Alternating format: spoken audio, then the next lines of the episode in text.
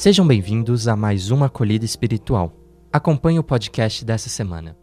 Maria, a Senhora Mãe de todos nós. Neste mês dedicado a Maria, a mãe de Jesus e de todos nós, queremos nos aproximar dela e renovarmos o nosso compromisso com a boa notícia do Evangelho. Todos nós passamos por momentos de dificuldades na vida, mas é muito agradável no momento em que a solidão e o isolamento nos cerca, ter os cuidados da mãe, ainda mais quando é a Santa Mãe Maria de todos nós. Nesse sentido, saber que Nossa Senhora tem o cuidado especial por cada um de nós é extremamente gratificante. Maria, desde o sim a Deus, logo em seguida, saiu correndo para auxiliar a sua prima Isabel, a qual também tinha no seu ventre aquele que prepararia o caminho de Jesus. A mãe tem sempre o filho no seu coração, cuida dele, mesmo sem que ele saiba. Ainda que esteja distante fisicamente ou não o veja, ela sempre o protege.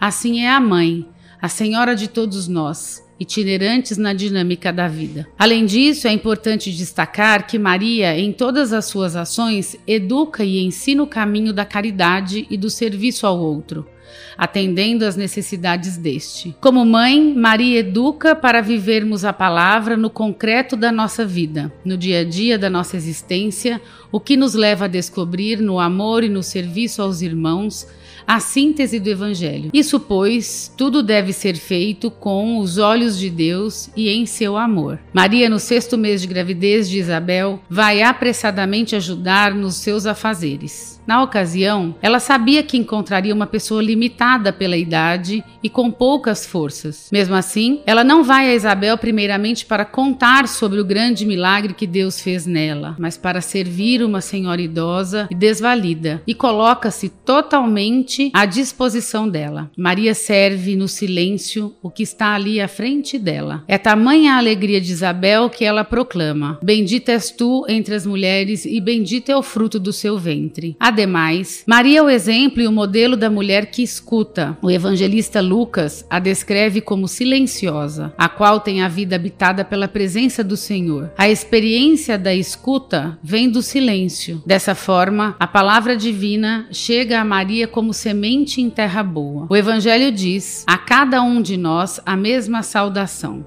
cheia de graça, ou seja, amadas e amados pelo Pai. Da mesma maneira que Maria, devemos ser um grande ouvido que escuta a palavra de Deus e a das pessoas de hoje para despertar a esperança na vida de todos. Maria é mulher de fé que soube acolher a vontade divina, aguardando com toda a esperança. Ela fica perturbada com o anúncio do anjo, mas ele lhe assegura e a convida a passar do medo para a esperança. Maria assume na fé essa promessa e, do fundo do seu ser, pronuncia o sim do amor que desabrocha. Com este sim, ela se torna morada e templo de Deus. A sua fé foi verdadeiramente grande, por isso Maria é chamada de bendita. Veja como Lucas, no Evangelho, retrata o papel de Maria. É ela mesma que proclama: Minha alma engrandece ao Senhor e o meu espírito se alegra em Deus, meu Salvador, pois atentou para a humildade de sua serva.